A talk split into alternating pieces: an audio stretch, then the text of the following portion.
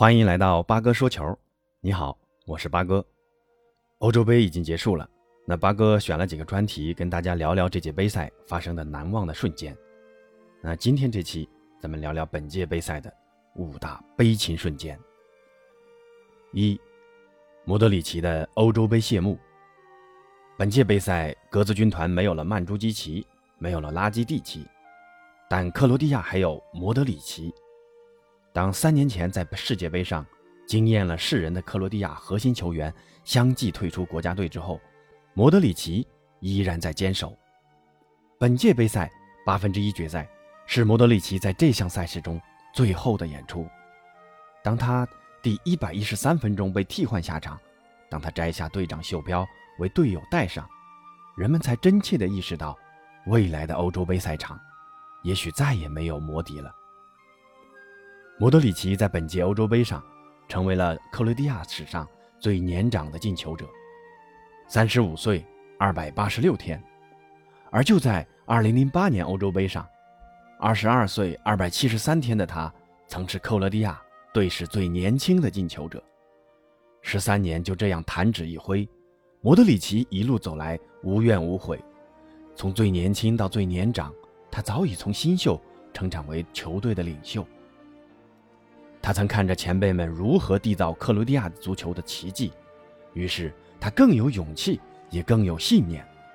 他曾说：“代表国家队出战，不仅仅是光环，是荣誉，更是他的责无旁贷。”儿时的成长经历让莫德里奇的骨子里。更多了些坚韧和不屈，放在足球场上，这些都是他足以让对手坐立不安的武器。从2008年到2021年，从23岁到36岁，莫德里奇连续参加了四届欧洲杯。看着他疲惫的身影，是时候和欧洲杯上的莫德里奇说声再见了。感谢他的坚守和全情投入，感谢他。让现在的人们还能够感受到足球世界里艺术和实用可以如此完美的结合。二，西班牙点球大战被淘汰。本届杯赛的最终冠军意大利在半决赛的对手正是西班牙，双方在常规时间内一比一战平。那其实下半场西班牙的发挥要更为出色，但意大利人凭借混凝土的后防线。把西班牙人拖入残酷的点球大战。基耶里尼的满面笑容，彰显着意大利人的轻松写意，这与西班牙队长阿尔巴的满脸沉吟形成鲜明的对比。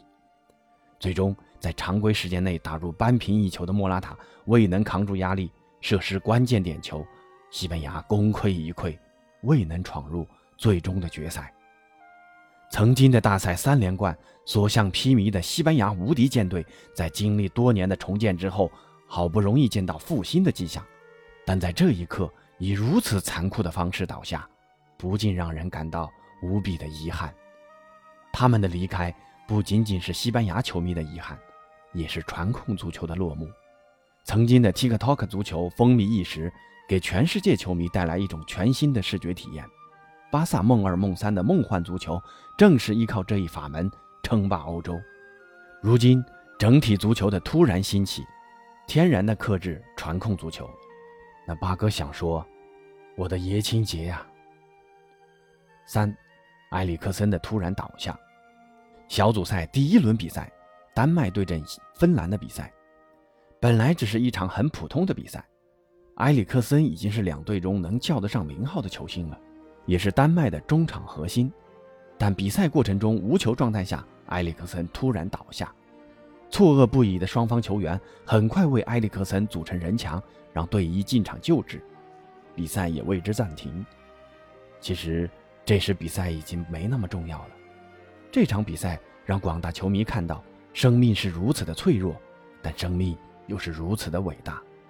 当我们看到丹麦球员组成的人墙，连死神都无法迈过。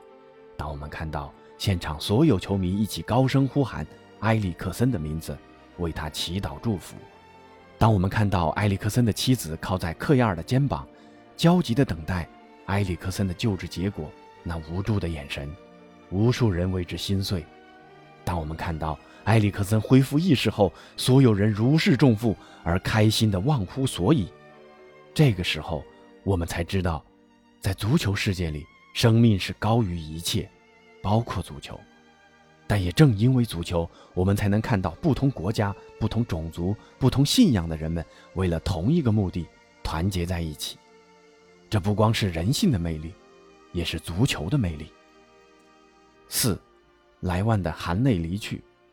作为当世第一中锋，三十四岁的莱万多夫斯基本届杯赛为波兰打进三粒进球，先是打进关键一球逼平西班牙，之后小组赛最后一轮对阵瑞典队。零比二落后，那关键时刻还得看巨星的发挥。莱万的两粒进球让波兰人又看到了出线的一丝机会，但最后大意的波兰后卫放任克拉松在第九十四分钟内禁区起脚射门，绝杀了波兰。莱万的无奈让人心痛，凭借自己的头顶脚踢，拖着残缺的波兰往前挺进，但队友属实不给力啊！关键时刻的掉链子。让莱万的努力付之一炬。这届杯赛极有可能是莱万的最后一届欧洲杯了。赛后，对于这块球场恋恋不舍的莱万，含泪告别欧洲杯。纵然有万般不舍，但莫愁前路无知己，天下谁人不识君。八哥把这句话送给莱万，祝福莱万一路好运。五，萨卡的点球被扑。英格兰在本届杯赛一路闯进了决赛，决赛又在温布利举行，阵容实力也比意大利更为深厚。英格兰人也迎来了五十五年来首次捧得大赛冠军的最佳机会，但老练的意大利人不会这么轻易投降，被他们拖进了残酷的点球大战。主帅索斯盖特的点球顺序给了年轻的萨卡沉重的压力，那最后出场的萨卡必须要罚进。英格兰人才有一丝夺冠的机会，但动作略微变形的萨卡为了保险起见，踢了守门员最爱的中路，被意大利门将多纳鲁马直接扑出，意大利人夺冠了，英格兰只能与德劳内杯失之交臂。十九岁的萨卡那一袭白衣在蓝色球衣的海洋中是如此的刺眼，他捂着双眼，不敢相信这里发生的一切。萨卡射丢的。不仅是一个点球，更是所有英格兰人殷殷期盼已久的冠军奖杯。这不该是这个年轻人所该承受的。没人知道这个伦敦的夜晚会有多少人无法入眠，也没人知道年轻的萨卡在这个伤心的夜晚会留下如何惨痛的记忆。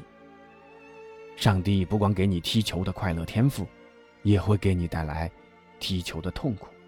上帝是公平的。好。今天的介绍到此结束，那欢迎关注订阅主播，咱们下次见。